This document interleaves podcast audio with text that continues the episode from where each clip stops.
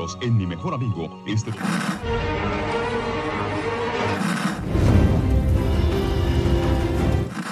nächste Stunde versetzt sie in eine Welt jenseits aller Vorstellungskraft. Sie überschreiten die Grenze in... Kinder, macht den Fernseher aus. Davon gibt's viereckige Augen. Hallo Dominik. Äh, hallo Achim. Herzlich willkommen zu Viereckige Augen, dem Podcast. Für Serien und serielle Kultur. Wunderschön. Wir besprechen heute Star Trek Picard, Staffel 1, Folge 5, keine Gnade. Oder Stardust City Rack. Nee, echt? Ja. Ich kannte den englischen Titel nicht. Okay. Und bin gerade, also vielleicht wusste ich es doch irgendwie. Ich weiß nicht, ob du meinen Namen beachtet hast. Es hatte nichts damit zu tun. Ach ich so, habe mich, okay. ich hab mich einfach nur so Lady Stardust genannt, weil ich das, ich, ich glaube, es ist von Bowie oder so. Ja, ja, ist richtig. Vielleicht ist es auch ein Song, ja. Oha. Können wir darüber jetzt auf die, auf diese Episode schließen? Irgendwas? Ich kann, ich kenne das Lied, aber ich weiß nicht, worum es geht. Das ist irgendwie irgendwas mit Ausges Ausgestoßenen geht geht's in dem Lied, glaube ich. Äh, und ich glaube, es kommt sogar auch äh, Free Cloud drin vor. Äh, ja, also seine alternative Persön Persönlichkeit heißt ja Ziggy Stardust. Mhm. Und es gibt aber auch ein Lied, das so heißt, Ziggy Stardust. Ja, ein ganzes Album. Ziggy Stardust and Spiders from Mars. The Rise and Fall. Vorher noch. The Rise and Fall from Ziggy Stardust and Spiders from Mars. Mhm.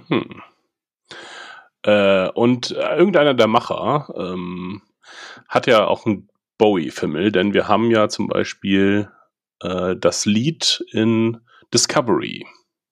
Äh, da singen sie ja irgendwann Mhm. mal. Mhm. Äh, Heroes? Nee. Nee, Major Tom. Ah, ja, genau. Oder Space Oddity. Ich weiß nicht, wie es im Original heißt. In irgendeinem Lied kommt es nämlich vor, Free Cloud äh, von Bowie. Äh, hilft jetzt wahrscheinlich nicht beim Interpretieren dieser äh, Folge. Ach so, das ist der Wild-Eyed Boy from Free Cloud aus irgendeinem Album. Ja, irgendjemand ist da auf jeden Fall Fan äh, bei den Schreibern und äh, baut da kleine Referenzen ein.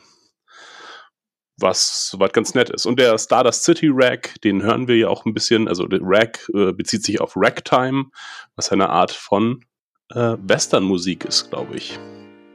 Zumindest das, was ich jetzt im Kopf dazu habe, ist, wenn man ein Saloon betritt in einem Western, dann wird Ragtime gespielt. Hier im Hintergrund hört ihr es gerade. Gut, beenden wir den David Bowie-Exkurs. Ja, ich fand auf jeden Fall, äh, als ich die beiden Titel gesehen habe, also ich wusste, kannte nur den englischen Titel und äh, habe dann erst relativ spät gesehen, wie der Titel auf äh, Deutsch heißt. Äh, Keine Gnade und Stardust City Rack sind schon recht unterschiedliche Titel, auch die sich auf unterschiedliche Sachen konzentrieren in der Folge. Mhm. Denn Keine Gnade konzentriert sich dann eher aufs Ende vielleicht Ja. und Stardust City Rack eher auf diesen leichten, locker flockigen Teil. Und damit hätten wir vielleicht auch die Folge schon doch ganz gut zusammengefasst, dass so wie diese Titel im Widerspruch zueinander stehen, so steht auch diese Folge im Widerspruch in sich. Denn wir starten mit Hardcore-Horror-Gore. Ja, war schon sehr brutal, sehr düster. Ja, das hätte ich in, in wenigen Serien äh, erwartet und überhaupt nicht in äh, einer Star Trek-Serie. Es war schon sehr explizit. Ja, wir kennen das ja schon so ein bisschen. Ähm, da war es dann immer ein bisschen ruhiger eventuell von, von Assimilationen einfach. Ich meine, das war jetzt eine rückwärtsgewandte Assimilation. Ähm, Deassimilation? Keine Ahnung. Also als Picard da im Auge rumgebohrt wird, das sieht man ja auch. Es ist nicht mit Schreien verbunden, weil er dann schon irgendwie sediert ist und das ist halt so eher das Stille, seine deine Träne läuft ihm, glaube ich, über die Wange. Bei dem ersten Kontakt habe ich mich schon sehr viel gegruselt. Aber es war natürlich eher Grusel und nicht Horror. Aber schlecht geschlafen habe ich auch. Hat mich auf jeden Fall auch an den ersten äh, Kontakt erinnert, nämlich da gibt's ja auch gleich zu Anfang eine Szene, da wird auf das Auge von Picard so eine Nadel gestochen Mhm, genau. und kommt ganz nah und es kommt schon so nah, dass es die äh, Iris berührt oder die, äh, den Glaskörper auf jeden Fall. Und dann ist halt der Wegschnitt. Und hier sehen wir es halt quasi, wie es weitergeht. Jetzt sehen wir, äh, wie, wie das Auge rausgefummelt wird und abgeschnitten und weggepackt und ah, Also berührt hat es mich halt nur deswegen sehr, weil es halt Egypt war, der da lag. Und als großer Voyager-Fan, naja, okay, Egypt lag mir nicht besonders am Herzen, aber es ist schon, ich hätte damit einfach nicht gerechnet. Also Star Trek ist ja schon immer sehr vorsichtig mit seinen Charakteren. Ähm, Sterben ist ja wirklich selten, das hat man schon öfter mal irgendwie. Ähm, ja, also das war schon, war schon überraschend. Aber äh, Egypt ist erst in der letzten Staffel dazugekommen, oder? Also erst relativ am Ende auf jeden Fall. Ja, er ist erst später dazugekommen, ob am Ende, weiß ich nicht genau. Er ist ja einer von mehreren Kindern gewesen. Ich glaube, drei waren's. Ähm, die anderen, die anderen Kinder wurden im Delta-Quadranten gelassen, wenn ich mich nicht irre. Und ähm, ja, ich glaube, die wurden einfach ihren Familien zurückgeführt oder ihren Völkern. Ah, Ich glaube, bei Egypt ging das nicht. Ich weiß auch nicht, ob sie alle vom gleichen waren und er sich einfach entschieden hat, bei der Voyager zu bleiben. Ähm, also ich glaube, entscheiden konnte er sich. Im Nachhinein jetzt halt vielleicht nicht die beste Wahl gewesen. Na, er hat jetzt 13 Jahre glücklich im äh, Alpha-Quadranten gelebt oder mindestens äh, 13 Jahre. Ja, Nee, Quatsch, äh, 10 Jahre. Oh, ich komme mit, diese- mit den Zeiten durcheinander. 17 Jahre? ich kann es dir nicht sagen. Ja, okay. Ja, eine Zeit lang. Immerhin so sehr, dass er mit Seven wie Familie war. Das war ihr Kind. Ja. Äh, und das, also ich hab, kann mich nur noch düster daran erinnern. Ich habe ihn immer als sehr nervigen Teenager und sehr rebellischen Teenager in Erinnerung gehabt, der immer so ein bisschen, nee, will das nicht machen, rüberkam. Äh, aber äh, dass er und Seven halt doch eine besondere Beziehung hatten als Ex-Borg, daran konnte ich mich erinnern. Insofern habe ich das auch voll abgenommen, dass den Schmerz, den Seven da verspürt. auch ohne jetzt die Jahre dazwischen sehen, gesehen zu haben zu müssen. Mhm.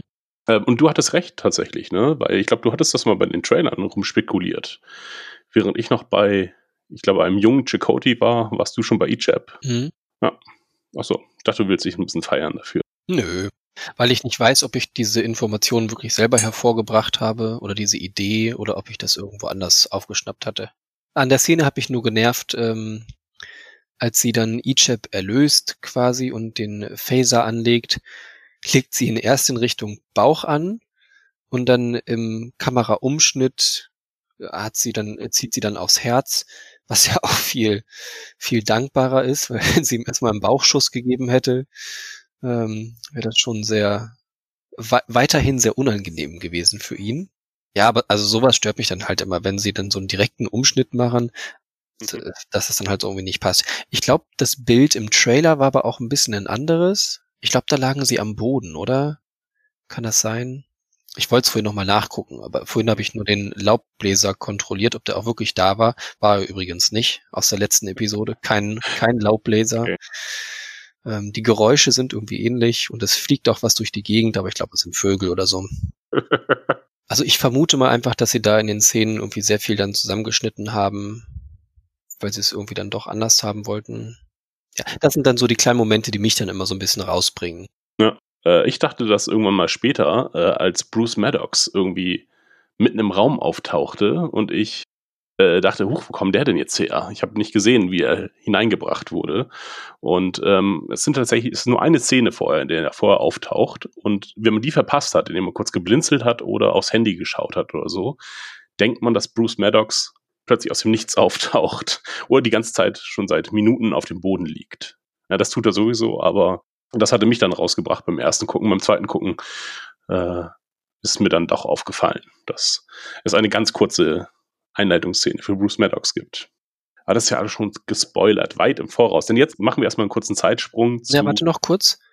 Ähm, auf diesem Planet des Vergessens oder Planet Vergessen, Planet vergessen. unter diesen sieben Kuppeln oder was auch immer, ähm, nachdem Seven Ichab erlöst hat, sieht man da ja noch Borgteile rumhängen. Und Mhm. unter anderem auch ein Kopf, der über Kopf hängt. Ein Borgkopf. Und der hat mich sehr an Seven erinnert. Der sah irgendwie sehr so aus. Also äh, an Sevens, also so wie sie als Borg aussah. Mhm. Ging dir ähnlich oder nicht? Hast du nicht gesehen? Ist Okay. mir überhaupt nicht aufgefallen, tatsächlich. Auch das werde ich nochmal nachgucken. Ähm, und eventuell auch ranzoomen, wenn das irgendwie geht. Diesmal befindet sich in der, im Hintergrund ein Laubbläser. dann, oh nein, alles genau falsch rum. Ah. Genau, denn Seven hatte als Borg ja auch dieses, es war kein Augenimplantat. Ich weiß nicht, ob ihr Auge ersetzt war oder ob einfach nur was drüber war. Auf jeden Fall hat sie auch so ein fettes Teil vor ihrem Auge gehabt. Der Rest ist jetzt halt dieses, dieser Bogen, den sie noch ums Auge hat. Mhm. Ja, und das sah sehr ähnlich aus. Als ob sie nochmal so eine alte Maske gefunden hätten und die da einfach aufgehängt haben. Ja, wäre möglich. Also, äh, die mögen ja so kleine Referenzen einbauen. Also in dieser Folge haben sie es ja sehr häufig gemacht. Ähm, zum Beispiel auch, das habe ich mir allerdings, allerdings angelesen, ähm, äh, die, dieser Doktor sucht ja nach Ichaps äh, Neuronalknoten oder so. Kortikalknoten. Kortikalknoten, genau. Und in einer Folge in Voyager ähm, gibt er den Kortikalknoten, nämlich äh, Seven, weil ihrer irgendwie ausfällt. Und äh, er lässt sich irgendwie, dank seiner Spezies, kann er sich einen neuen wachsen lassen oder so. Und deswegen hat er keinen. Ich glaube, er braucht keinen. Oder so. Er ist jung genug, glaube ich, und äh, kann auch anders sein. Also sich den neu wachsen lassen, vermute ich mal nicht. Es ist alles möglich in Voyager. Ich habe mir nicht zur Vorbereitung, aber nur so aus Spaß nochmal die Tuvix-Folge angeguckt. Und diese Folge ist so ultra brutal, dass es, äh, dass Janeway tatsächlich äh, in einer minutenlangen Szene einen flehenden Tuvix äh, durch das ganze Schiff transportiert mit Sicherheitspersonal hinten dran und ihn auf die Transporterplattform schleift. Das ist ziemlich grausam und ihn dann trennt in Tuvok und Nilix. Das war ein Transporterunfall oder sowas, oder? Ja, genau, ursprünglich. Und dann wurde, haben sie einen Weg gefunden, das rückgängig zu machen. Und Tuvix will das aber nicht, möchte eine Person bleiben. Hm. Ja, und dann zwingt sie ihn halt dazu. Und exekutiert ihn quasi. In einer wirklich grausamen Szene. Ja. Dass wir uns vielleicht so viel mit anderen Folgen und Ja, weiter beschäftigen, könnte auch an dieser Folge liegen, eventuell. die nach dem Rückblick etwas Neues wagt, nämlich den Rückblick in einen Rückblick, aber der ist weiter ein, ein Vorblick aus dem ersten Rückblick. Also von 13 Jahre früher springen wir zu zwei Wochen früher. Also zwölf Ja. Jahre und 49 Wochen später. 50 Wochen. Wie viele Wochen auch das Jahr hat. Fand ich aber, das fand ich gar nicht so schlimm.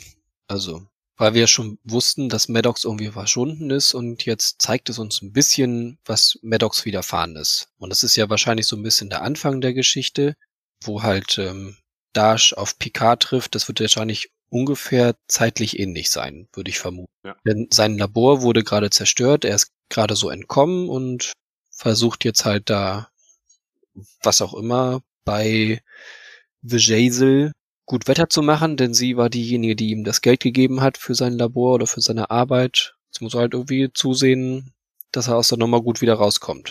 Denn woanders Mhm. könnte er auch nicht hin, weil der Teil Shia ist hinter ihm her. Zumindest vermutet er das. Für Jazel hätte scheinbar die Mittel, ihn ja aufzuspüren, gefangen zu nehmen und deswegen geht er gleich dahin, um vielleicht noch irgendwie eine Möglichkeit zu haben, ja, zu überleben oder was auch immer. Oder er ist einfach total verzweifelt. Er sieht so aus, als wenn er total verzweifelt wäre, weil er geht ja jetzt auch nicht zu irgendwem, sondern schon zu der Person, der er was schuldet. Ja, ich war nur kurz verwirrt, wann jetzt, wann dieses zwei Wochen zuvor ist. Zwei Wochen vor dem, was Seven passiert ist mit Ichab oder zwei Wochen. So. Das hatte mich kurz irritiert, weil man noch keine der Personen kannte, wusste man jetzt nicht genau. Ich äh, wusste jetzt nicht, wie Bruce Maddox aussieht. Vor 13 Jahren oder vor jetzt, vor zwei Wochen. Hätte halt irgendwie aussehen können, ne? Ja. Äh, denn es ist auch nicht derselbe Schauspieler, das, was mir sofort aufgefallen ist. Ach so, ah, da habe ich gar nicht drauf geachtet. Na, ich dachte nämlich erst, ah, das ist doch nicht wirklich Bruce Maddox, weil das sieht ja nicht so aus, aber dann, ja, habe ich nachgeguckt und äh, ist nicht derselbe Schauspieler. Ich habe nämlich gedacht, das wäre jetzt auch schon innerhalb des Universums, wäre das nicht Bruce Maddox, obwohl das behauptet. Es gibt ja viele Fehlidentitäten und so weiter. Alle lügen, wer sie sind, wie Elnor sagen würde. Wir haben eine weitere Referenz, Tronja. Tronja kommt in TOS vor. Dort ist es ein Getränk, was man äh, zukünftigen Freunden reicht, um Vertrauen zu signalisieren. Und hier wird jetzt Tronja eingesetzt, um jemanden in eine Falle zu locken. Also Mhm. das Gegenteil. Verrückt. Sie haben es sinnvoll eingesetzt, das Getränk Tronja. Ja, jetzt die Frage, was war vergiftet? Das Glas oder das Getränk? Äh, okay, jetzt sind wir auch mit den Zeitsprüngen und so weiter erstmal durch. Naja, fast zumindest. Und äh, befinden uns jetzt endlich wieder auf der Serenity, will ich es nennen. Es heißt aber Ja, sie sagen es nochmal. Shadow Siren, Caster. Sirene, da Sirena. La Serena, das könnte sein, ja. Aber auch ziemlich nah dran an Serenity. Stimmt. Ist mir bis eben nicht aufgefallen, aber ja. Auf der, auf der La Serena befinden wir uns. Ja, im Quartier von Picard. Stimmt, denn Seven ist ja, ist ja äh, umgekippt letztes Mal, noch mit dem Schuldversprechen. Äh, sie schulden mir ein Schiff, Picard. Und deswegen müssen sie sich jetzt unterhalten. Ich habe mir dazu wenig aufgeschrieben. Du, ich habe mir nur aufgeschrieben, Seven und Picard Ah ja. zu dieser Szene, weil da passiert äh, eigentlich nicht wirklich viel. Seven erzählt kurz, was sie so gemacht hat die letzten Jahre. Er will ihren Vortrag halten, da sagt sie, den will ich nicht hören. Also sie gehört zu äh, was wie heißt Fenris? Ranger. Fenris Ranger und die haben da versucht nach dem nach der Nova halt da das Gebiet zusammenzuhalten, denn wer anders hat sich nicht drum gekümmert. Also haben sie es versucht, auch wenn sie dafür Gesetze gebrochen haben, wo es aber gar keine Gesetze gab. Äh, Selbstjustiz wird auch genannt. Genau, äh, sie erwähnt, dass es halt äh, einen Zusammenbruch der neutralen Zone gab. Mhm. Und sie macht ihm ja auch Vorwürfe, äh, eindeutig, ähm, bezüglich, dass er halt, als die Föderation quasi aufgegeben hat und er mit der Föderation, äh, dass ja irgendjemand noch das Chaos irgendwie organisieren musste. Und dann hat sie so eine private äh, Romulaner Rettungsorganisation oder äh, Verteidigungsorganisation oder so gegründet mit den Fenris Rangern. Ja, zumindest da, um in diesem Gebiet noch irgendwie was aufrechtzuerhalten. Ja, auf jeden Fall mit guten Absichten. Mhm. Und eine Zeit lang schien es ja auch so zu laufen. Also wir hatten ja schon vorher von den Fenris Ran- Rangern gehört, als sie nach Vashti gekommen sind. Da hieß es ja, es war vorher unter deren Kontrolle, aber sie mussten es aufgeben. Mhm. Ah ja, stimmt, ja. Picard will dann so ein bisschen anfangen, ins äh, Philosophieren zu kommen. So kann man, ah, sollte man Richter und Henker in einer Person sein, ne? Sollte es nicht etwas Übergeordnetes? Und Seven hat einfach gar keinen Bock drauf und sagt, fick dich, Picard, äh, lass gut sein. Mit dir muss ich jetzt nicht über Moral diskutieren, denn du hast dich auf jeden Fall unmoralisch verhalten. Also er fängt so an, sich zurückzulehnen, um so ein bisschen zu schwadronieren. Und sie sagt einfach, ne, darüber diskutieren wir jetzt nicht. Oder ich diskutiere nicht darüber mit dir ja, gibt ihm halt auch nochmal einen rein und zu Recht. Denn was erhebt er sich denn über die Fenris Ranger und sagt, ja, die sind ja moralisch nicht ganz eindeutig. Ähm, Ja, er erzählt dann in etwa, was er jetzt vorhat. Bleibt er aber auch noch relativ offen. er sagt, dass er jemanden retten möchte. Ne? Ja, sie will dann eigentlich schon gehen, aber irgendwie kommt sie dann doch wieder zurück und dann unterhalten sie sich doch noch näher drüber. Ich glaube, weil er sagt, ich möchte jemanden retten. Und was dachtest du, wer dieser jemand ist? Ähm, Soji. Ja, dachte ich auch. Aber beim weiteren Nachdenken ist es vermutlich einfach äh, Maddox. Weil Seven geht ja, kommt ja nicht weiter mit, sondern geht dann ja, nachdem Maddox gerettet wurde, obwohl sie zu dem Zeitpunkt noch gar nicht wissen können, dass Maddox äh, Gefangener ist. Ja, also ich hatte jetzt einfach gedacht, er, er erzählt, weil äh, hauptsächlich geht es ihm ja um Soji. Mhm. Aber er weiß ja nicht, ob es in Gefahr ist. Doch, Oder- das weiß er naja, ja. doch. Das ist klar, weil Dash wurde schon getötet und Mhm. dass das gleiche Soji passiert, will er verhindern. Deswegen die Information und Maddox ist für ihn ja auch nur so weit wichtig, um Soji zu finden. Weil er davon ausgeht, dass er Informationen hat, die, genau, die den nächsten Hinweis geben. Muss sie gerettet werden, die muss erstmal gefunden werden. Und das ist der Punkt. Und dazu müssen sie halt Maddox retten. Ja, aber auch, Maddox ist ein Mann, der muss nicht gerettet werden und Soji ist die Frau, die muss gerettet werden. oh Gott, du bist noch so in letzter Folge verhaftet, ne? Eventuell. Ja, aber so ein bisschen, so ein bisschen läuft es ja so momentan noch. Oh, das ist in dieser Folge auch. Ja, in dieser Folge ist schon wieder so eine schräge Sexismus-Szene. Ja, kommen wir dann auch noch zu. Ähm, vielleicht ist irgendjemand der Schreiber einfach ein Sexist. Ist ja nicht unwahrscheinlich. Eventuell. Und dass Maddox in großer Gefahr ist, wissen sie zu dem Zeitpunkt ja auch noch nicht. Sie kommen dann da erst an auf Free Cloud und dann erst kommt ja das Ganze, wo er ist und äh, wer da eigentlich gerade alles Interesse an Maddox hat. Aber dann erklärt sich halt immer noch nicht so für mich, warum Seven dann am Ende geht. Weil ich dachte, für mich kam das auch total überraschend am Ende, dass Seven dann sagt, ah nee, ich muss jetzt hier weitermachen. Weil ich dachte, ihre Mission ist ja noch gar nicht abgeschlossen. Sie haben jetzt so den ersten Schritt gemacht und ich dachte, die wäre jetzt Teil der Crew einfach für die Rettung von Soji. Ja, sie hat ja immer noch ihre Verpflichtung mit den Fenris Rangern. Ja, wie gesagt, also mich hat mich hat es überrascht, dass sie sie zurücklassen. Mit dem Hintertürchen zwar, aber ja. Ja, eventuell. Nee, ich gehe davon aus, dass jetzt ähm, die Macher gucken, inwieweit Seven gut angekommen ist. Ich finde, sie haben da irgendwie genug Story hin hinter dran, dass sie einfach ihre eigene Serie kriegt. Ach so. Mhm. Das ist jetzt so meine Vermutung. Denn es ist, die befindet sich im Beta-Quadranten. Das hat vielleicht nicht direkt Bezug zu dem, was im Alpha-Quadranten passiert. Können sich da ganz neue Storyline aufbauen. Ein bisschen abseits von Föderation. Das ganze Syndikatsgetue ein bisschen aufarbeiten. Okay. Ähm, mir schien es so, als wenn durch die Übergabe ja auch dieser Visitenkarte später, dass sie einfach dann ja in Folge 8 nochmal wiederkommt, dann wenn sie halt wieder gebraucht wird, so als Ass im Ärmel, wie sie ja hier schon erschienen ist, nämlich bei dem äh, beim Kampf gegen den Warbird. Nee, Warbird ist es nicht, Bird of Prey. Aber auch da ist ja eigentlich ihre Motivation, warum sie das getan hat, ist nach wie vor völlig unklar. Ähm, ja, das wird hier auch nicht weiter erklärt. Außer halt, dass wir halt später merken, dass sie halt irgendwie eine offene Rechnung mit Bejazel hat. Ja. Das heißt, sie ist vielleicht einfach auch zu dem, auf dem Weg zu dem Planeten gewesen. Aber was macht sie dann auf Vaj, äh, Vaji? Vashi? Vashti. Okay, es klärt sich nicht. Genau. Eine von vielen Fragen. Ja, äh, genau. Und uns wird äh, für die Nicht-Star Trek-Fans wird das alles Ja. nochmal schön zusammengefasst Mhm. äh, durch Rios und Ruffy, die ähm, uns das Recap geben von der Vergangenheit von Picard und äh, Seven of Nine und dass man halt Seven of Nine kennen muss. Mhm. Genau, fand ich, ah, das war wirklich brutal ins in your face. Ich dachte noch kurz, als, äh, als er später sagt, ah, ich hatte ganz vergessen, dass Picard auch mal ein Borg war.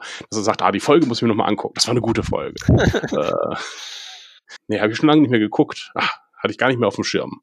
Ja, das ist auch das, äh, was ich mir dazu groß aufgeschrieben habe. Er war auch mal Borg und Sie müssen das erwähnen, weil es wahrscheinlich auch nochmal irgendwie wichtig wird. Weil sonst hätten Mhm. Sie es nicht erwähnen müssen. Für diese Folge hätten Sie es nicht, nicht dazu schreiben müssen.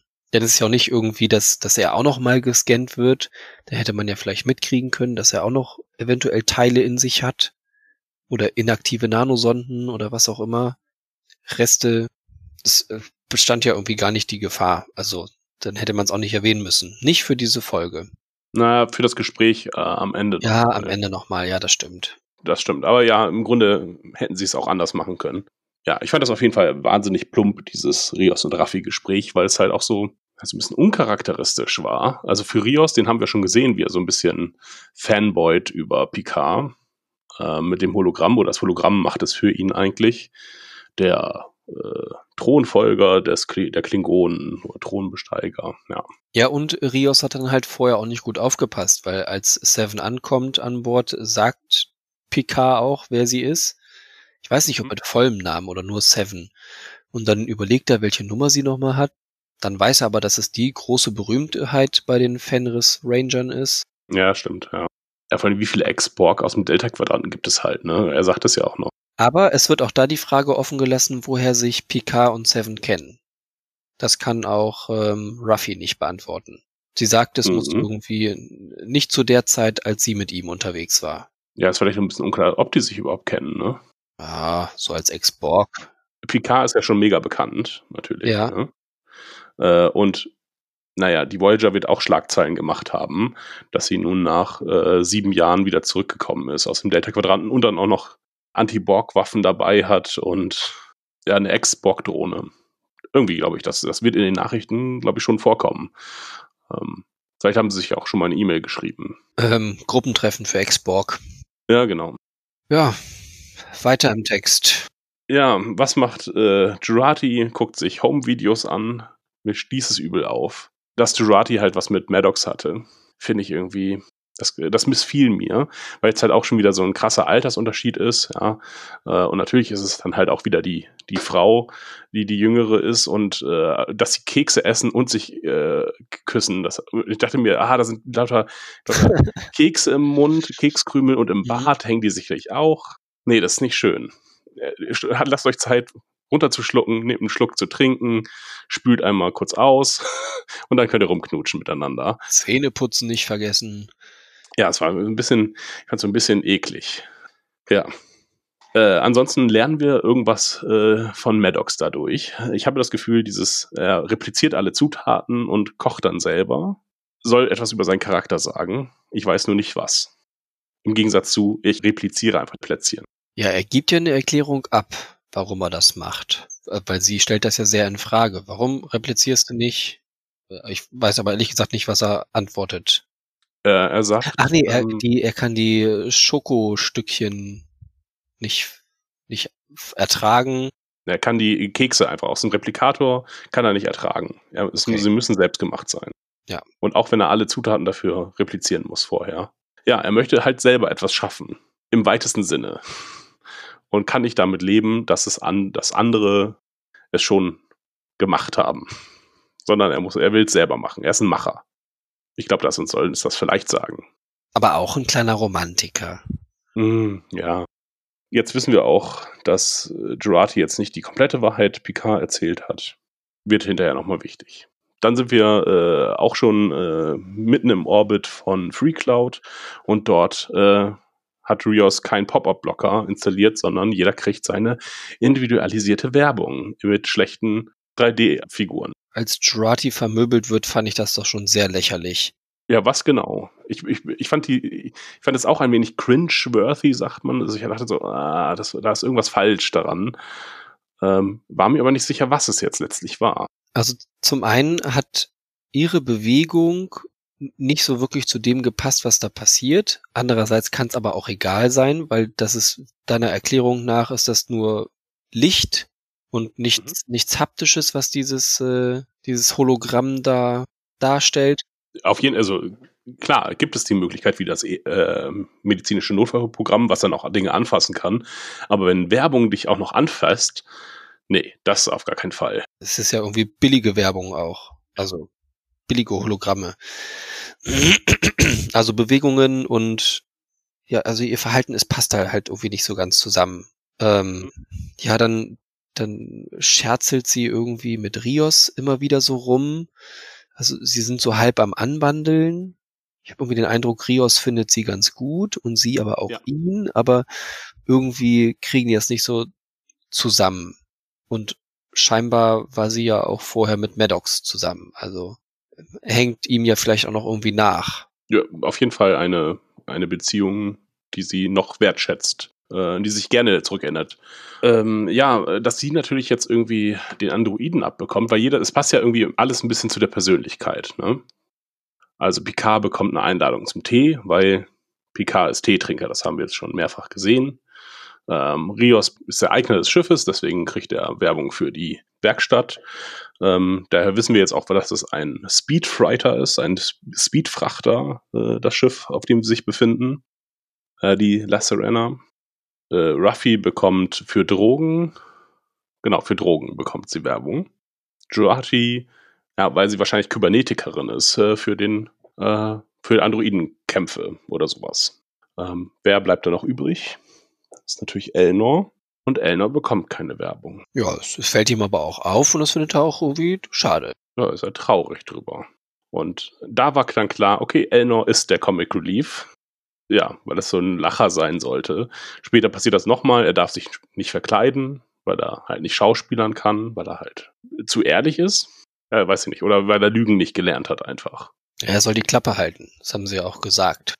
Genau, da sagt er halt, oh, er darf sich nicht verkleiden äh, und äh, ist auch traurig deswegen. Er fühlt sich halt ausgeschlossen. Ich weiß nicht warum. Du weißt es auch nicht. Nö, dann äh, haut Ruffy ab und macht ihren B-Plot. Und den können wir, äh, wollen wir den jetzt einmal kurz besprechen und dann den Rest? Ja, der ist ja einfach. Ah, ich hatte das gar nicht vor Augen. Du hattest ja schon gesagt, es gibt diesen kleinen B-Plot, aber den hatte ich irgendwie, ich habe die ganze Zeit nachgedacht, was soll das denn sein? Da war doch nichts. Ja.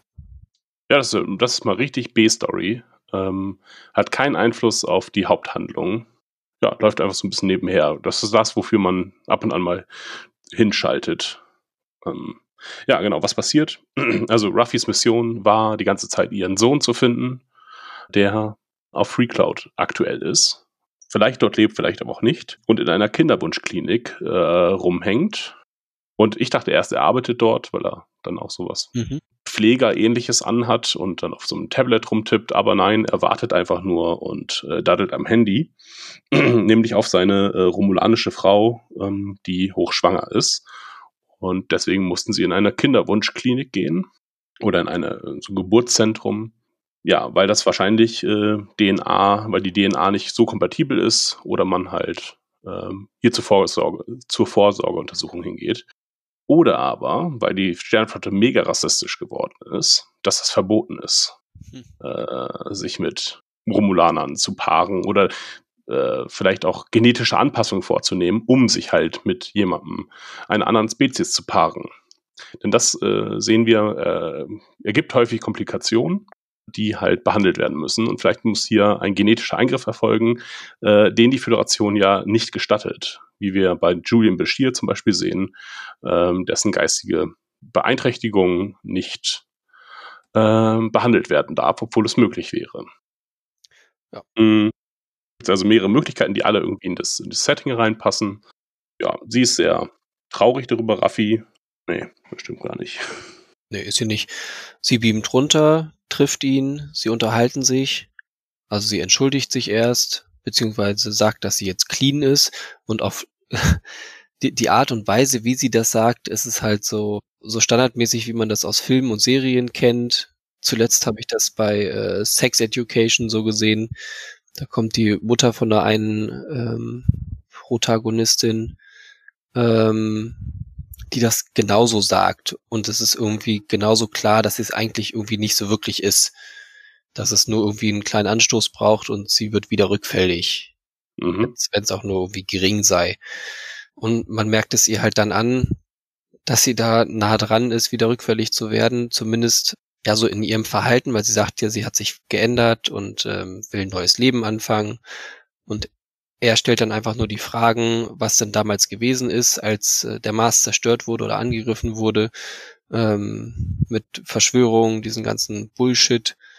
Und da springt sie dann auch wieder total drauf an und sagt, das war ein, kein, kein Quatsch, das ist wirklich so und äh, hat's halt nicht kapiert. Also dass von Reue keine, keine Spur.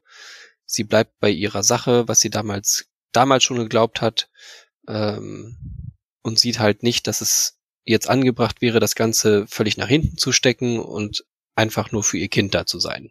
Also in dem Moment hätte sie es ja auch noch rumreißen können, auch wenn er sauer ist, wäre sie dann, dann darauf eingegangen und hätte eingesehen, dass das für ihn und seinen Vater, ihren Mann, falsch gewesen wäre oder falsch gewesen ist. Ähm, auch wenn sie mit ihrer Sache vielleicht recht hatte, ihr Verhalten ihnen gegenüber war halt auf jeden Fall falsch. Aber das sieht sie nicht ein. Und dementsprechend sagt er auch, ja, nee, kannst wegbleiben. Ja, obwohl er ja noch echt freundlich ist. Er stellt sie, äh, er schuscht sie nicht weg, sondern sagt ihr, das ist meine Mutter, hm, aber sie geht jetzt halt. Sie bleibt nicht hier. Das löst Ärger eigentlich ganz gut. Und äh, ja, dann sehen wir nochmal einen Einblick in die, dass sie so ein Mars-Truther ist, äh, der halt so, ja, die Wahrheit hinter 9-11. Äh, ich weiß es als einziger. Und ah, da fehlt mir noch, also wir, uns ist ja schon klar, dass das wahrscheinlich nicht die Erklärung ist, dass es nicht kein äh, Betriebssystemversagen ist. Ähm, das haben wir sowohl, das haben wir auch schon gesehen, dass es halt eben nicht so ist. Und auch die Erklärung ist ein bisschen dürftig und es wird ja auch gesagt, ja, es gab niemals so richtig Ermittlungen dahingehend. Deswegen ist es umso unverständlicher, warum alle jetzt so unfair ihr gegenüber re reagieren. Sowohl Picard, der, der auch die Augen verdreht, als sie das erwähnt, als jetzt auch der Sohn. Ja, das hätten sie, könnten sie uns noch mehr darstellen können, dass es halt wirklich alle glauben, dass alle glauben, die Androiden, äh, das war halt ein Unfall. So kriegen wir halt nur ihre glaubhafte These eigentlich, dass es eine Verschwörung gibt, weil wir haben die Verschwörung ja auch schon gesehen. Ja, deswegen reagieren halt alle anderen blöd. Und ich glaube, es wäre, es wäre emotional glaubwürdiger, wenn wir sehen würden, dass sie wirklich Schwachsinn labert. Aber für den Sohn ist das überhaupt gar nicht von Belang. Also ob das nun sich als Wahrheit rausgestellt hätte oder ganz klar als äh, Lüge abgewiesen oder ja, Falschbehauptung abgewiesen worden wäre. Sie war nicht da für ihn. Das nimmt er ihr übel. Ja, das stimmt. Ja. Also selbst wenn sie jetzt mit der mit der ganzen langen Liste an Beweisen gekommen wäre und sagt, dass das ist so und das äh, habe ich damals schon gesagt und das wird jetzt aufgedeckt, das äh, würde wahrscheinlich nicht viel besser machen Mhm. in deren in deren Beziehung. So. Wahrscheinlich hast du recht, dass es, äh, dass das nicht das ist, was ihn so getroffen hat, sondern dass sie ihn einfach verlassen hat, ähm, um irgendwelche anderen Menschen zu retten. Und dann, als das auch nicht mehr nötig war, äh, irgendwelchen verrückten Hirngespinsten nachgefolgt ist, anstatt sich um die Familie zu kümmern. Ja, wobei er ja aber auch sagt, es war viel schlimmer, als sie da war und dann aber halt eben in den Momenten auch nicht da war. Ja, weil sie wahrscheinlich dann Drogen genommen hat. Ja, vielleicht dann schon. Ähm, das ist gut möglich. Ähm, also ich glaube, die Rettung, das war ja ihr Dienst, quasi ihre Arbeit, das hat er ihr wahrscheinlich nicht so krumm genommen, wie halt eben das, was sie dann nebenher gemacht hat mit der ganzen Verschwörung und so und dass sie da wahrscheinlich voll aufgegangen ist und ähm, ja, dass das halt viel schwieriger war für ihn. Ja. Wir erfahren dann auf jeden Fall ähm, noch einen Begriff dieser Verschwörungstheorie, nämlich Konklave der Acht. Ja, Ähm, das war ganz interessant. Also, ja, dass es irgendwie acht Spezies vielleicht gibt, die sich zusammengeschlossen haben. Oder acht Individuen. Man weiß es nicht. Äh, es klingt auf jeden Fall sehr ominös. Das haben sie gut, ganz gut gemacht und hat so den Verschwörungsslang drauf mit Konklave der Acht. Man kann es nicht einfach Treffen der Acht. Ja, und es ist ja relativ beiläufig erwähnt. Also sie zählt das ja mit auf und ähm, ja, ich, ich finde, es fällt nicht so sehr auf. Also es wird uns nochmal wieder begegnen, auf jeden Fall.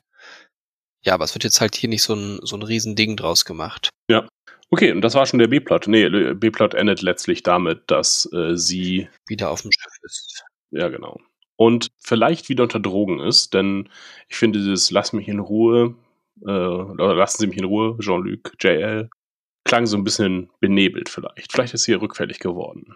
Eventuell, sie hätte bestimmt Möglichkeiten gehabt, auf FreeCloud irgendwas zu bekommen, aber an sich glaube ich das jetzt nicht unbedingt. Okay, ich dachte, das wäre so, wär so soapig geradezu, wenn sie jetzt halt, ach, vielleicht macht sie noch einen Fehler dadurch und gefährdet dann in irgendeine andere spätere Mission, weil sie halt unter Drogen ist und Picard gerät erneut in Gefahr. Kann auch vorkommen, ja. Jetzt kommen wir zu dem Hauptplot. Da ist Raffi am Anfang noch kurz da, denn Raffi wird am Anfang noch kurz benötigt. Nämlich, sie stellen fest, oh, der Maddox soll verkauft werden an den Tal Shia. Dafür benötigt es einen Interfacer. Eine Gilde von Leuten, die sich darum kümmert, äh, Kontakte herzustellen. Und sie fragen also Interfacer an, die Kontakt zum Tal Shia haben. So, und das findet sie im Internet und hat sich da halt mit Sternflotten-Geheimdiensttricks ähm, dort hineingebracht. Daher wissen wir jetzt, Ruffy ist Sternflotten-Geheimdienst. Das war die neue Information. Okay. Ich dachte, das war, war gar nicht so schwer, in dieses Netzwerk da reinzukommen, dass es relativ offen ist. Warum sollte es auch gesichert sein? Da ist ja eh niemand, der da irgendwie das Ganze überwacht oder in irgendeine Richtung versucht zu lenken. Dass sie jetzt bloß äh, ähm, ja, auf Trickkiste zurückgreifen muss, um eben Rios als solch einen Facer auszugeben. Kann auch so sein, wie du sagst. Äh, genau, aber sie braucht halt letztlich auch ihre ganzen noch mehr Tricks, um eine falsche Identität zu erzeugen. Aber wenn sie wirklich Geheimdienst war, äh, sie war doch einfach Offizier auf, auf dem Schiff. Naja, also in dem Roman wird's halt erläutert. Äh, sie ist halt im Geheimdienst und ist dort Referentin für romulanische Angelegenheiten und spioniert die halt aus und äh, macht Gegenspionage äh, und wird dann halt von Picard, weil sie halt ähm, erste Hinweise auf die Supernova äh, im, in romulanischen Berichten findet, äh, in Geheim- oder in Abhörberichten.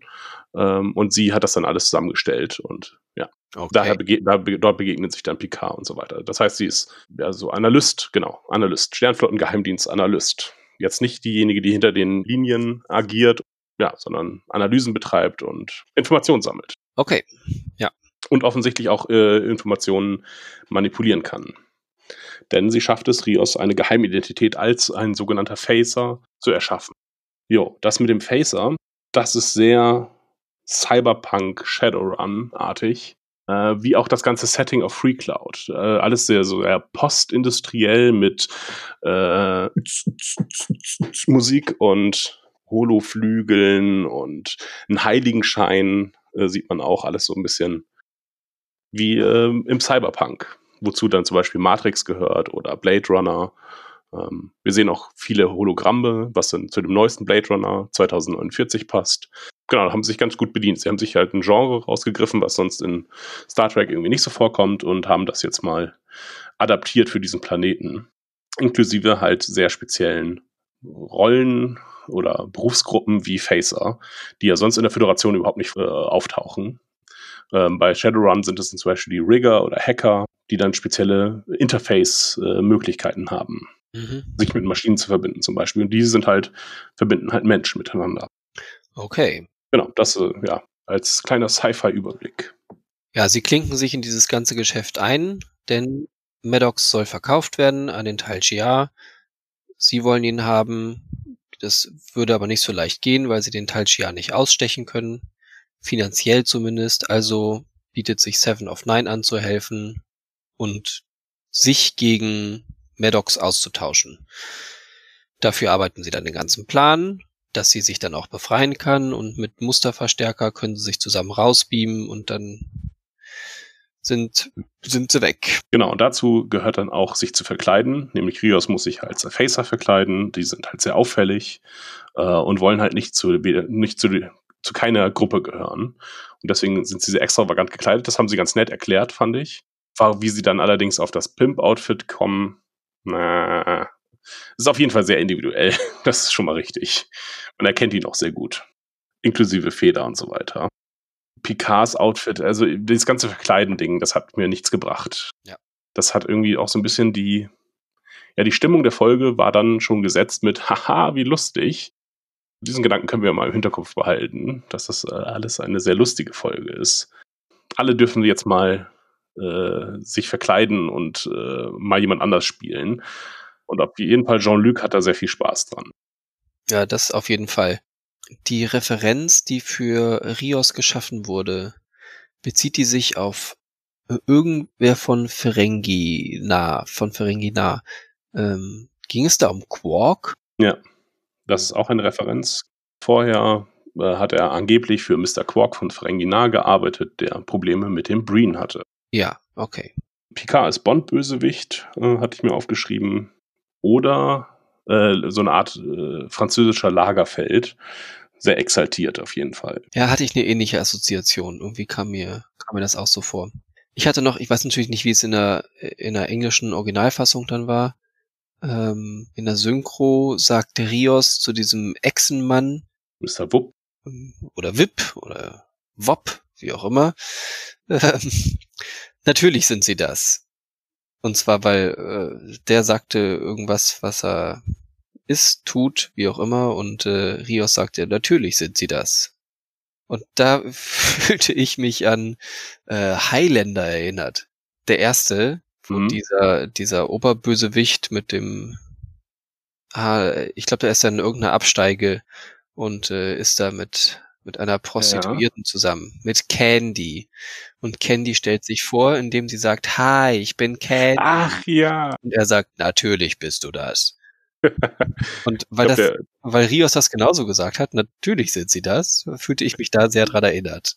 Ich glaube, da hieß Kork oder so ähnlich. Krog. Keine Ahnung.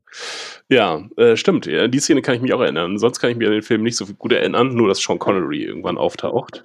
Ja. Aber ja. Hm. Natürlich sind sie das. Ähm, ja, denn er ist äh, das größte, also uns wird ein Problem geschildert. Also es, das Ganze ist so aufgebaut wie so ein Heist-Movie, wie Oceans 11. Äh, mhm. Wir sehen die Planungsphase, wir sehen die Durchführung. Ja. Immer parallel geschnitten. Und dann wird uns das Problem vorgestellt, nämlich der äh, Beta Anari, eine neue Rasse, die wir noch nie gesehen haben. Und die können Lügen riechen. Wie so vieles andere auch. Ja, richtig. Die können einfach sehr gut riechen und unter anderem auch lügen. Es sind nämlich Reptilien. Humanoide mhm. Reptilien. So ungefähr. Ja. Genau. Und dieses Problem wird uns dreimal erzählt. Mhm. Und Die Lösung dafür wird uns aber auch sofort präsentiert, äh, nämlich nimm einfach Drogen, dann bist du ganz smooth und entspannt und äh, er riecht keine Lügen. Nee, es sind Beta-Blocker. Sind das Drogen? Ja, äh, letztlich äh, kannst du, kannst das, äh, nimm eine Medizin, Ja. auch äh, ähm, ja, irgendwie Steroide sind auch mit dabei, ist auch egal. Es ist, äh, nimm eine Medizin ähm, und das Problem ist gelöst. Und man denkt sich, okay, warum sind die jetzt so beliebt, die Beta-Anari, wenn man sie einfach mit einem Cocktail an, Dro an Medizin einfach umgehen kann? Weil er stellt ja dann im Anschluss kein Problem mehr dar. Für keinen. Das fand ich ziemlich lame. Ja, man hat das nur zu Anfang gesehen, also in der zwölf Tage zuvor Szene oder zwei Wochen zuvor Szene. Als Maddox was erzählt, da riecht er mit einmal auch ganz doll. Und Maddox weiß dann wahrscheinlich in dem Moment, dass er jetzt die Wahrheit sagen muss, weil also Mhm. es hilft ihm eh nicht. Er hatte vorher keinen Zugriff auf derlei Dinge, Beta-Blocker und was auch immer. Also da haben wir schon gesehen, dass er diese Fähigkeit hat, auch wenn man das noch nicht zuordnen konnte eventuell, aber da hat er es genutzt und ähm, ja, genau, jetzt halt nicht mehr. Aber er konnte immerhin noch sagen, was es zu essen gab. Und da dachte ich mir, ach, wie sinnlos ist denn das jetzt? Da hätten sie uns doch einfach äh, einen anderen, ähm, eine andere Spezies nehmen können, nämlich äh, Betasoiden. Die haben ähn eine ähnliche Fähigkeit. Die kann man auch ganz gut verwirren, denn Diana Troy wird ständig quasi über, übertölpelt und überrumpelt in ihrer Fähigkeit. Ja, sie ist aber auch, Sie ist nur halb, ja, okay. genau das meinte ich, ja. das wäre irgendwie interessanter gewesen, denn diese äh, Bejazel hat mich die ganze Zeit an Diana Troy erinnert. An eine junge Diana Troy. Ja, mich auch, das stimmt. Deswegen umso, ich dachte noch, ah, später stellt sich noch heraus, äh, dass sie äh, eigentlich eine Betasoidin ist. Also Betasoiden, äh, für alle Nicht-Trekkies und äh, Annika, die das äh, hört. Betasoiden sind äh, Leute, die können Gefühle und Gedanken wahrnehmen. Sie sind Empathen. Nicht Telepathen, sondern Empathen können halt Gefühle wahrnehmen. So wird es uns mal erzählt. Später bauen sich noch die Fähigkeiten so ein bisschen aus. Zum Beispiel, dass sie äh, Gedanken äh, von anderen hören können und äh, te telepathisch kommunizieren können. Genau. Ja. So, insofern, Problem 1 ist äh, ziemlich äh, schnell gelöst. Dann bleibt jetzt nur noch Problem 2, nämlich der Club hat Schilde. Und äh, das heißt, sie können nicht so einfach rein und raus beamen, sondern brauchen halt eine bestimmte Einladung. Das wird uns alles nicht erzählt, das kann man sich nur erschließen durch deren Aktionen. Was ja im Grunde das größere Problem ist, denn man fragt sich, warum beamt die nicht einfach, wenn die müssen ja nur sehen, ah, da hinten ist er, ja, okay, beamen wir ihn raus. Mhm. Ähm, nee, der Club hat Schilde, schwer bewacht und deswegen muss das Ganze heimlich vollzogen werden. Ja, zumindest so heimlich, bis sie ihn identif identifiziert haben. Und mit dem Musterverstärker kann man halt mehrere Leute rausbeamen, nicht nur eine Person, denn eigentlich gilt dieser Pass nur für eine beschränkte Anzahl. So habe ich das verstanden. Ja, beziehungsweise der Musterverstärker sorgt vielleicht auch dafür, dass sie einfach dann durch, durchbeamen können. Also, dass sie Mhm, nicht ja. Pass brauchen oder so. Ja, doch, das brauchen sie. Ach so, ja. Also sie sagen das einmal, wir brauchen einen, einen Korridor, wie auch immer. Ähm, aber in dem Moment, das ist noch bevor sie den, ähm, den Musterverstärker aktiviert haben, schien mir so, dass der Musterverstärker das dann hinfällig macht. Ja, okay. Das äh, kann natürlich auch sein. Dann wäre es noch weniger unkompliziert. Da müsste halt nur noch Maddox äh, hervorlocken oder beziehungsweise Bejazel, die Maddox hat. Äh, und dann können sie ähm, Bild rein und raus beamen. Das wäre alles so viel spannender gewesen, wenn man noch die alten Musterverstärker hätte. die großen Dinger mit dem Leuchteding dran, die man drehen muss. Die fand ich in Star Trek immer, die mochte ich in TNG.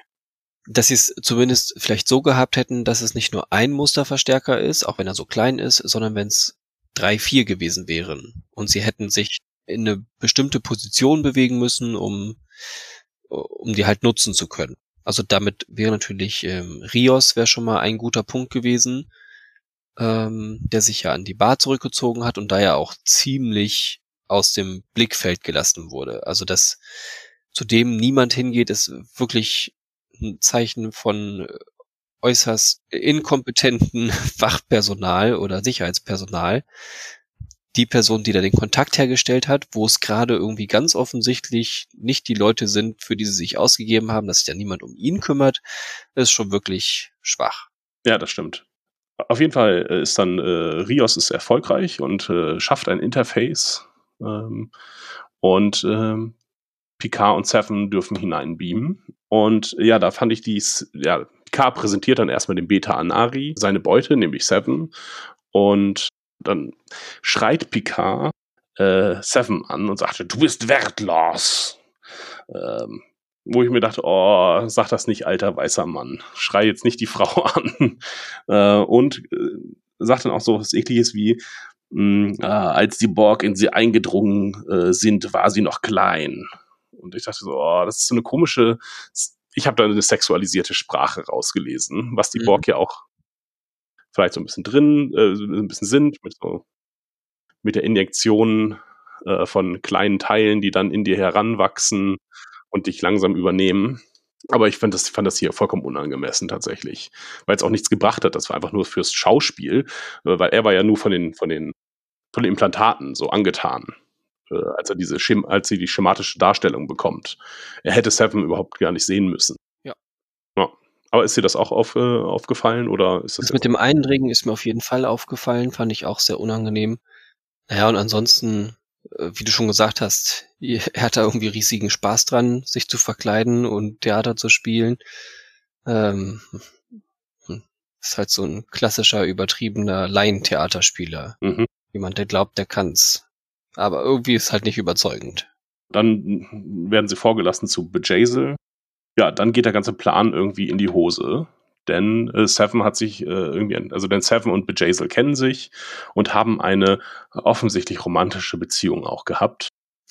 Ja, finde, das wird sehr stark angedeutet. Ja, genau, es wird sehr stark angedeutet. Ob es jetzt nun wirklich so ist. Also sie hatten irgendwie eine, eine engere Beziehung, deswegen ist der Verrat umso schlimmer gewesen. Ähm, aber so richtig schlimm ist es halt hauptsächlich deswegen, weil Bejazel ähm, Icheb ja zerlegt hat in eine Falle gel gelockt hat und ähm, ist halt deswegen so schlimm, weil Seven die Informationen über Ichab rausgegeben hat. Mhm. Heißt, sie hat ihn halt auch irgendwie ein Stück weit ausgeliefert. Ja. Äh, ja, genau. Und wenn sie halt äh, noch, die hatten eine enge Beziehung und die wurde halt ausgenutzt, deswegen, deswegen fühlt man sich halt umso verratener. Ja, wie gesagt, da jetzt noch eine Beziehung anzudeuten, war jetzt irgendwie unnötig insgesamt fand ich auch eher so ein bisschen, oh, Seven, die ohnehin halt äh, als Sexsymbol äh, mal gecastet wurde ursprünglich. Dann jetzt auch noch so eine äh, lesbische Beziehung noch zu geben. Mhm. Naja.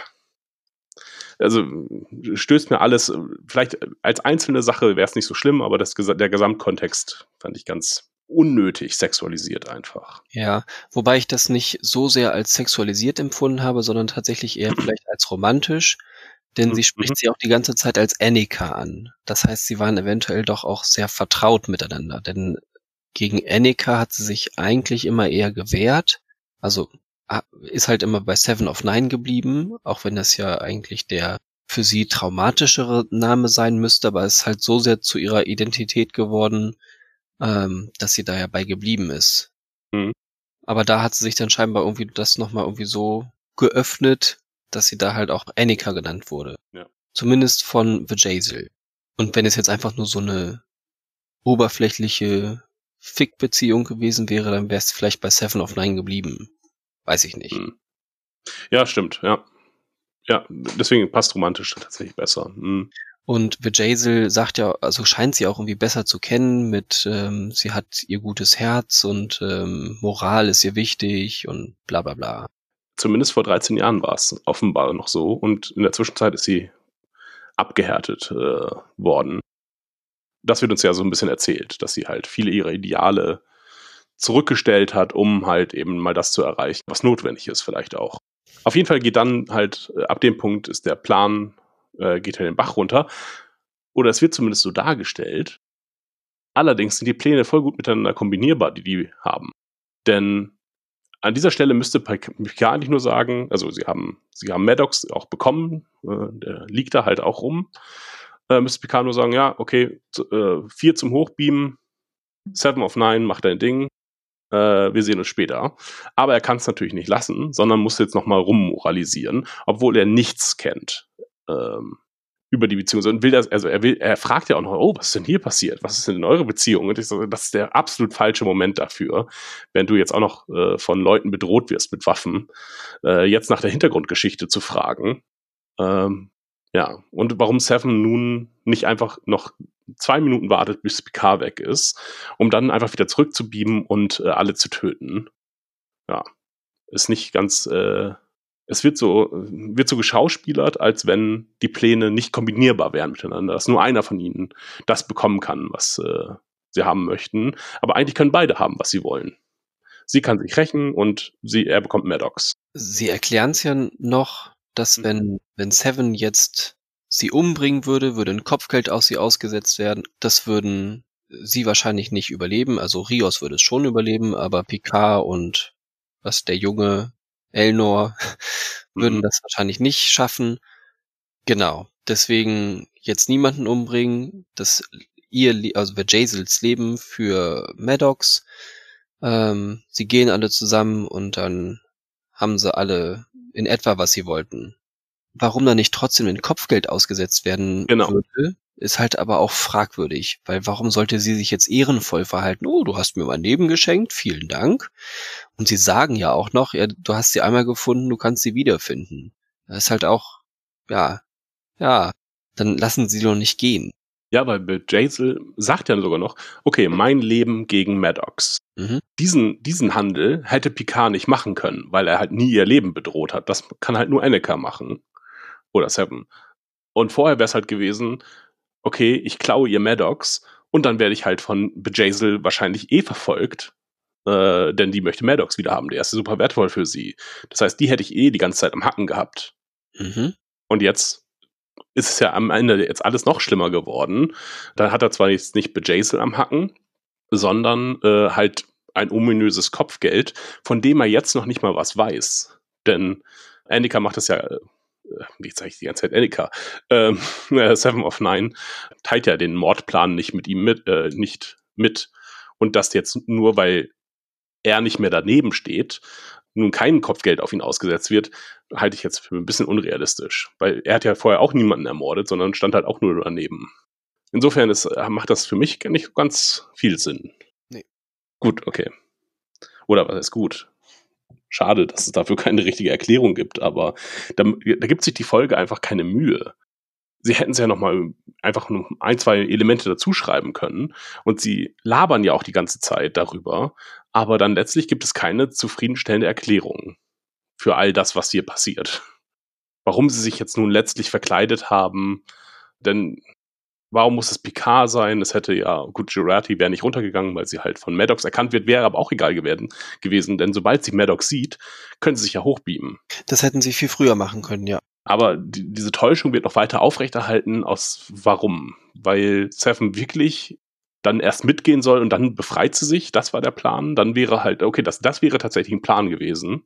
Wenn jetzt äh, sie erst den, wenn Seven of Nine mitgegangen wäre und sich dann erst, nachdem sie weggebeamt sind, sich befreit hätte. Aber das wäre super riskant gewesen.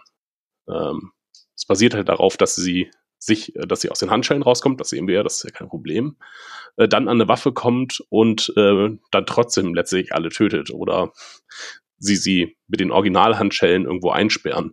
Nee, es macht irgendwie auch so keinen Sinn. Okay, auf jeden Fall bieben alle wieder hoch jetzt und Bejazel schenkt ihnen ihr Leben oder ihr Leben wird ihr geschenkt im Austausch und so weiter. Alle sind oben und dann ja, gibt so eine komische Austauschszene mit dem äh, Verstärker. Rios babbt ihn an die Transporterkonsole und Seven nimmt sich dann. Das, das ist so ominös geschnitten, so als wenn sie, als wenn da ein Austausch stattfindet zwischen den beiden. Habe ich auch so empfunden. Ja, aber konnte es mir auch nicht erklären, weil ich Nee. wusste nicht, woher sich jetzt die beiden irgendwie kennen könnten. Ähm, okay, wir wissen, Rios ist auch so ein bisschen Moralapostel oder möchte das eigentlich sein, Mhm. dass er eventuell in den Fenris Rangern was Gutes sieht, die er auch irgendwie unterstützen möchte. Aber woher weiß er jetzt, dass sie den braucht und wofür braucht sie den eigentlich? Ja. Ähm, Ja, der Phasenverstärker macht von innen halt Sinn, aber nicht, wenn man schon draußen ist. Ja. Und sie geht ja dann auch, oder sie schießt sich ja den Weg frei, dann später, und beamt nicht wieder hoch. Das wäre ja noch sinnvoll, aber das war komisch geschnitten, es war, es, es wird nicht erklärt, wofür. Hm. Ja, später genauso, wenn sie sich die Phaser-Gewehre ausleiht, dann äh, zögert Picard so einen Moment und es, es ist klar, dass er weiß, wofür sie sie vermutlich einsetzt. Mhm. So, also es gibt so eine Zögern, ich habe es mir ein paar Mal angeguckt, es gibt so ein, dass Picard kurz zögert und dann, ja, ja klar, sagt. Aber das liegt eigentlich daran, dass es überhaupt gar nicht seine Waffen sind. Eigentlich dürfte die gar nicht hergeben. Das ist ein anderes Problem, das stimmt. Obwohl Picard, das sind vielleicht Picards Waffen, denn Picard hat ja viele im Chateau versteckt gehabt. Also sich ein paar einfach mitgenommen. Das stimmt, um sie Han. Also es sind ja, das hatten wir schon im Trailer gesehen, dass sie unterschiedlich farbig schießen. Mhm. Vielleicht sind das auch die Waffen, die sie äh, bei Dingens eingesammelt hatten, auf seinem Chateau von den äh, Romulanern. Ah, okay. Ich hatte sie jetzt irgendwie als Föderationswaffen eingeordnet, aber Kann natürlich auch sein. Aber es war ein bisschen äh, zu stromlinienförmiges Design. Mhm. Ja, äh, da will ich jetzt mich auch nicht lange drüber auslassen. ist jetzt auch nicht wahnsinnig relevant. Ich fand's nur tatsächlich merkwürdig, es sind gar nicht seine Waffen und er gibt sie einfach her. Hat er jetzt das ganze Schiff gekauft? Er ist wahnsinnig reich. Ja, okay. Äh, aber das er würde tatsächlich erklären. Ich hatte nämlich äh, später, als Bejazel erschossen wird, dachte ich, huch, das ist jetzt aber keine Föderation. Das eigentlich passiert das nur mit Disruptoren, dass Leute sich halt so komplett auflösen, sondern Mhm. bei Föderationswaffen muss man schon sehr lange draufhalten und bei Phasergewehren auch gar nicht. Äh, hatte mich kurz rausgebracht. Hm? Es gibt schon die Möglichkeit auch dann zu vaporisieren. Ich glaube schon, aber Ja, ist nicht so häufig auf jeden Fall. So, äh, ach, wir haben jetzt noch kurz ein bisschen Jurati ein bisschen vernachlässigt. Ähm, ich fand das so, so anstrengend. Das MHN wieder, dass das da wieder auftauchen muss, was eigentlich nur die ganze Zeit dafür da ist, um weggeschickt zu werden. Ja, sie muss, sie hat Transporterdienst und das kriegt sie hin. Aber sie ist aufgeregt dabei. Äh, was mich erstmal gewundert hat, äh, warum es einen Transporterdienst benötigt, denn meiner Ansicht nach hätte Rios auch sagen können, ein Signal senden können äh, an das Schiff und dann hätten das Schiff die hochgebeamt. Ich glaube, ich hatte nicht das Gefühl, dass jemand unbedingt an dieser Konsole stehen muss und diese drei Regler hochziehen muss. Vielleicht aufgrund der Menge an Leuten, sechs Leute waren es ja, glaube ich, oder so. Ja, fünf, glaube ich. Hm. Okay. Nee, ähm, hatte mich auch schon bei, bei der ganzen Planungssequenz, hatte mich das so ein bisschen rausgebracht, dass dann gesagt wurde, ja, und du machst dann Transporterdienst. Was, ich? Ich muss das machen? So, es sah immer so aus, als wenn es dafür halt eigentlich keine spezialisierten Leute bräuchte, sondern ähm, dass es ja auch der Computer ab und an einfach ganz gut selber hinkriegt. Dann sagt man halt zwei zum Raufbeamen und fertig. Dann geht's los. Vor allen Dingen, da sie auch mit dem Schiff kommunizieren können. Das heißt, denn sie reden ja miteinander, Rios und Jurati. Hm. Aber sie brauchten wahrscheinlich die Szene, um zu zeigen, dass das immerhin, dass, dass sie erstmal aufgeregt ist und dass äh, sie, falls wir es später nicht merken, dass sie emotional aufgewühlt ist und dass man das MHN deaktivieren kann. Ja, okay. Vielleicht wollten sie uns das damit zeigen. Maddox ist auf der Krankenstation, ist dehydriert oder kühlt und es geht ihm sehr, sehr schlecht. Ähm, sie bringen ihn auf die Krankenstation und Picard darf sich mit ihm unterhalten. Und dabei erfahren wir dann ähm, ein paar Informationen. Also einmal das mit der Mutter-KI, KI, das haben wir jetzt auch schon selber herausgefunden, Mhm. äh, dass die existiert und dass sie ähm, Dash und Soji schützt, äh, dass er Dash und Soji erschaffen hat. Ah, wir erfahren den Auftrag, den sie haben, nämlich ähm, die Hintergründe des Marsangriffs zu recherchieren oder herauszufinden. Ach so, die Wahrheit über das Verbot.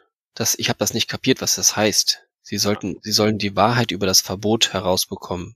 Aber da meint er also das Verbot. Der synthetischen. Okay. Ja, also letzten Endes die Verschwörung aufzudecken, die ähm, Ruffy schon die ganze Zeit glaubt zu sehen. Genau. Und Ah, deswegen schickt er eine in den Föderationsraum und eine zu den Romulanern mit verdeckter Identität. Ähm, genau, weil Romulaner und Föderation halt beide da irgendwie mit drin hängen. Und wie genau, das sollen die halt herausfinden. Wir haben nun endlich den Auftrag. Genau, und er nennt den Aufenthaltsort dann halt von Soji, nämlich auf dem Artefakt. Und wir wissen auch, Picard weiß, was, er- weiß, weiß, was das Artefakt ist. mhm. Das heißt, der Borg-Kubus ist bekannt, was ich für die Welt immer noch sehr, sehr seltsam finde, dass ein Borg-Kubus, wenn er auch aus unbekannten Gründen offenbar stillgelegt ist, von einer Seite nur ausgebeutet werden darf und es dann keine massiven diplomatischen Konflikte drum gibt. Vielleicht erfahren wir noch mehr darüber. Also ich kann mir das gut vorstellen, dass es halt so, dass äh, eine der wichtigen Ressourcen für die ähm, Romulaner ist, weil sie halt selber nichts mehr haben, nichts mehr produzieren können, wie auch immer, müssen sie halt Borg-Technologie ausschlachten und sie machen es ja auf eine auf eine relativ humane Art und Weise. Also sie zerlegen auch Borg, aber die, die sind immerhin betäubt und es wird ja auch versucht, dass sie danach wieder resozialisiert werden können. Mhm. Und dafür haben sie ja extra Leute, extra Personal und das äh, scheint ja irgendwie so wirtschaftlich ja auch sehr breit gefächert zu sein. Und Ja. auch wissenschaftlich. Ja, es wird ja auch gesagt, dass Seven of Nine extrem wertvoll ist, einfach. Ich frage mich so ein bisschen, was mit Implantaten, warum die so wertvoll sein sollen. Ja, weil sie schon so alt ist. Also es ist schon so mitgewachsen. Ja, und überhaupt Borg-Implantate, warum die im Föderationsraum einen Preis haben. Oder so einen massiven Preis offenbar. Klar, fremde Technologie, aber das meiste ist halt, also die Borg-Technologie ist nicht wahnsinnig beeindruckend, sondern die hatten immer so fette Implantate für ein Auge und haben Laserpointer an der Seite. Ähm, gut, wenn diese Technologie unbekannt ist, dann vielleicht, aber äh, schien mir nie so zu sein, dass die Borg, also die Drohnen an sich so weiterentwickelt sind, sondern dass durch die, durch die Massivität des Kollektivs eher diese Technologie und Macht erzeugt wird. Weil sie einfach ein sehr, sehr großes Wissen haben, Mhm. was ja immer irgendwie speichern, so wie sie ähm, jemanden assimilieren. Ja, ich hatte jetzt noch irgendwie an, an eigene Körperoptimierung gedacht. Also wenn Seven ihr Auge bekommt, was glaube ich tatsächlich neu eingesetzt wird, ähm, so oder so ähnlich, hat es halt auch mehr Fähigkeiten, wenn ich mich nicht irre. Ja, dass es halt besser gucken kann jetzt. Mhm. Okay, das würde dann noch mehr in diesen äh, Cyberpunk äh, hineinfallen, denn da gibt's halt auch wieder auch ganz viel mit Implantaten gearbeitet und körperlichen Verbesserungen, bionische Arme und Mhm. da gibt's dann Leute, die sich äh, zusätzlichen RAM in oder Gigabytes in die in den Kopf einsetzen lassen, um Daten zu transportieren. Johnny Mnemonic zum Beispiel, ein ganz hervorragender Film mit Keanu Reeves oder ein witziger Film mit Keanu Reeves und Ice-T äh, der in dieser Sci-Fi- Science-Fiction, in diesem Science-Fiction-Genre des Cyberpunk spielt. Oder hier neuerer Film dazu Altered Carbon, äh, neue Serie. Mhm. Das ist auch Cyberpunk. Okay. Bringen wir das jetzt zum Abschluss. Äh, Was, soll ich nicht noch mehr über Cyberpunk erzählen? oder? Das kannst du natürlich gerne. ja, wir bringen das zum Abschluss. Und zwar, Picard geht und überlässt äh, Jurati äh, Maddox. Äh, sie unterhalten sich, kennen sich. ähm, er nennt sie Aggie. Das hatten wir auch schon im Video gesehen. Äh, sagt, dass Jurati einen Beitrag geleistet hat und sie fühlt sich dafür schuldig. Äh, und zwar einen Beitrag zu der Schöpfung dieser perfekten Androiden. Mhm. Jurati ist sehr traurig und ähm, sagt, würdest du wissen, was ich weiß, oder würde ich es nicht wissen? Ähm, da wäre es viel leichter. Ich wünschte, sie hätten es mir nicht gezeigt Mhm. und tötet ihn, ihren ehemaligen Geliebten, was zum einen bestätigt, dass sie eine Doppelagentin, dass sie eine weitere Agenda auf jeden Fall hat und dass sie es aber aus eigener Überzeugung tut. Nicht, weil sie erpresst wird oder so, sondern sie hat irgendetwas gesehen, was sie davon überzeugt, dass sein Tod notwendig ist, obwohl sie mal ein Liebespaar waren. Und das wundert mich doch sehr stark. Also da, da bin oder bin ich sehr gespannt tatsächlich darauf, was das ist, was man, was diese eine Information quasi ist, die notwendig ist, äh, ja, um dass ein geliebter Mensch einen anderen geliebten Menschen tötet.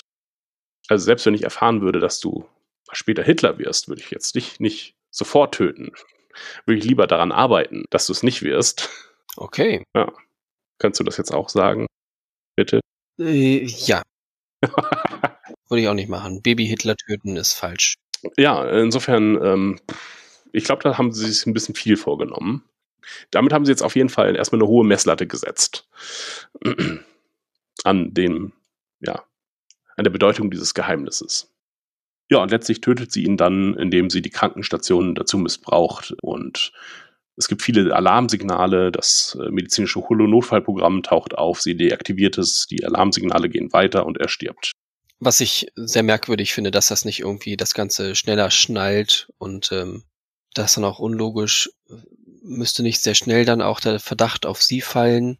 Also es kann natürlich sein, dass sie uns das gleich nächste Folge schon erzählen und ähm, das ist völlig völlig klar ist, dass sie das getan hat und dass sie sich erklären wird müssen.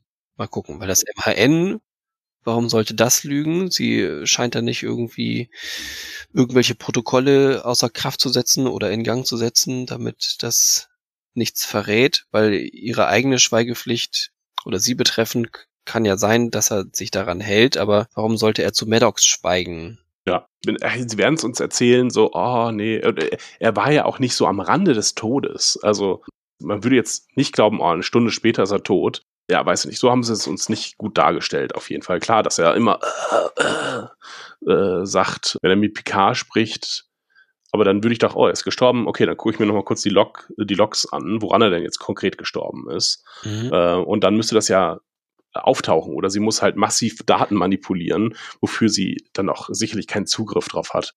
Ich habe es äh, aufgeschrieben als schlechtester Mord ever.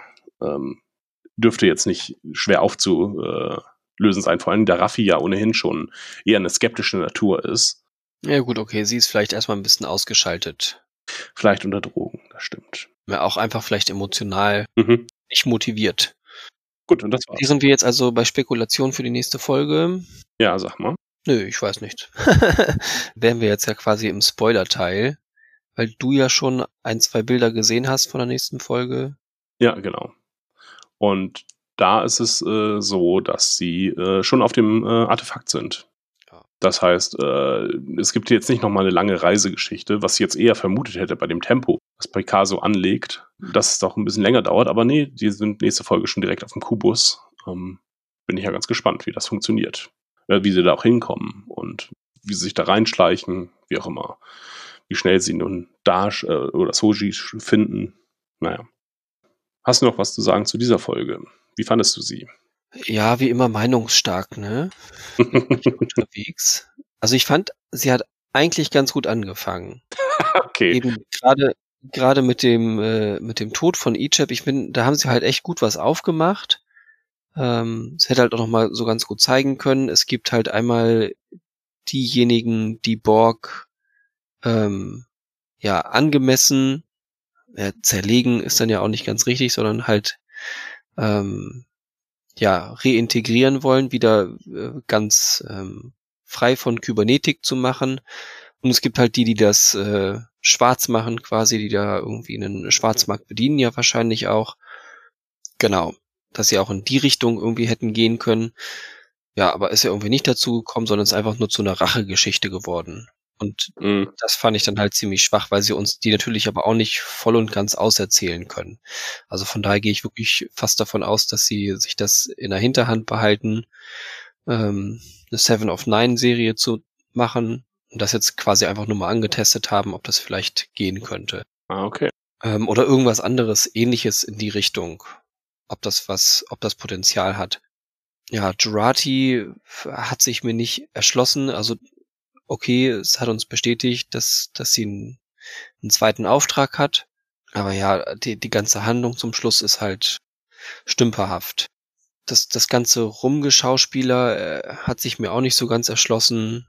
Ähm, es war halt immer wieder so ein Anflug von Fremdscham, habe so ein bisschen den Eindruck, dass, dass Picard auch irgendwie nie so richtig weiß, wo er so hin soll, will, charakterlich.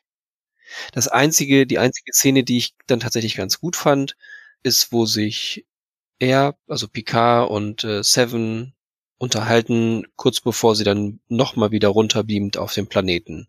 Weil sie da dann, ja, irgendwie nochmal wieder ein bisschen, bisschen mehr zeigen oder mehr preisgeben auch von ihm dass er eigentlich versucht, wieder so, so seine komplette Menschlichkeit wiederherzustellen. Aber da ist er halt so weit von weg, wenn das irgendwie so leuchtendes Vorbild an Menschlichkeit sein soll, was er eigentlich mal irgendwie war, ähm, als der Saubermann beziehungsweise der Vorreiter an Moral, da ist er jetzt gerade ganz schön weit weg von. Ja, ich fand das so ein bisschen redundant, irgendwie die ganze Szene, weil das haben wir halt in dem äh, Film Der erste Kontakt gesehen. Da beschäftigt er sich ja mit seinem Trauma. Und bei Seven haben wir es auch gesehen. Da, da ist es im Grunde ja die ganze Serie, wie sie versucht, zwischen Borgtum und Menschlichkeit äh, abzuwägen und die positiven und negativen Eigenschaften desjenigen äh, in eine, in eine stabile Persönlichkeit zu integrieren. Ähm, deswegen fand ich das jetzt so ein kurzes, ja, wir haben Geschichte, wir haben eine gemeinsame Geschichte als Borg, kurzes Nicken, aber neue Informationen gab es da jetzt an sich nicht, fand ich. Mhm. Hm. Also das hatten wir alles schon mal als Fans zumindest gesehen. Dann war es wohl bloß der nostalgische Teil, dem mich das angesprochen hat. Musikalisch nochmal, wir haben schon wieder einen Mhm. wirren Einsatz von Musik. Als Seven geht, hören wir nämlich das Voyager-Thema. Ja, Ich höre Musik normalerweise in Filmen oder Serien fast gar nicht oder kann es auch schlecht erkennen. Äh, und hier war es aber auch sehr on the, auf die Nase gebunden, also Nose, ähm, so dass selbst ich es erkannt habe. Und ich dachte mir, was soll denn das? Warum zeigen sie uns das jetzt, wo Seven geht, das Voyager-Theme so von, ah, daher kommt sie. Sie geht ja nicht auf die Voyager. Oder es hat auch nichts mit Voyager an sich zu tun, nur dass der Charakter halt daherkommt. Das habe ich nicht verstanden, was das das ist schon wieder so ein Einsatz von Musik, den ich nicht verstehe, wie halt das Next Generation Thema, als er auf die La Serena äh, zum ersten Mal beamt. Das war für mich an der falschen Stelle einfach. Ja, man könnte jetzt sagen, das Voyager-Thema steht dafür, wieder nach Hause zu kommen, weil das der Auftrag der Voyager war. Sie sind verloren gegangen und es geht die ganze Zeit darum, wie kommen sie wieder nach Hause. Ja, und sie hat von Janeway gelernt. Da, da lernt man das Morden. Das ist gut möglich. Dass sie halt jetzt abschließen kann, aufgrund ihrer Rache, ja, und sich danach wieder neuen Sachen zuwenden kann. Mhm. Ja, okay. Mir ist es gar nicht aufgefallen. Ich habe es dann erst, ich wurde darauf hingewiesen. Ah, okay. Ja, wie fand ich die Folge? Vom Ton her konnte sie sich nicht entscheiden, was sie sein wollte. Will sie eine lustige Folge sein? Äh, will sie, dass sie wirre Verkleidung, wirre Akzente und äh, Elnor ein bisschen verarschen? Das hatte sie alles.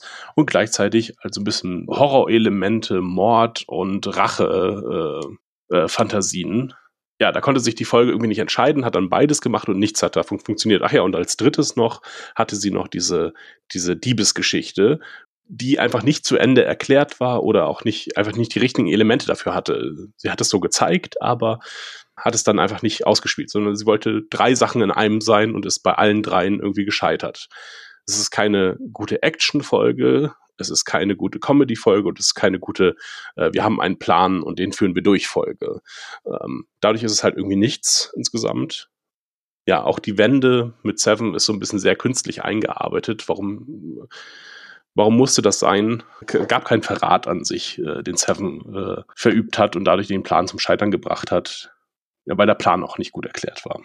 Inhaltlich haben wir nur erfahren, wo es jetzt als nächstes halt hingeht und das ist für eine Folge dann auch zu wenig. Weil Maddox war ja auch nur äh, ein weiteres Stöckchen, ein, ein Steinchen auf dem Weg zu Soji. Das heißt, genauso wurde er auch jetzt behandelt. Er wurde gefunden und dann gleich wieder rausgeschrieben, nachdem er halt seine Informationen weitergegeben hat.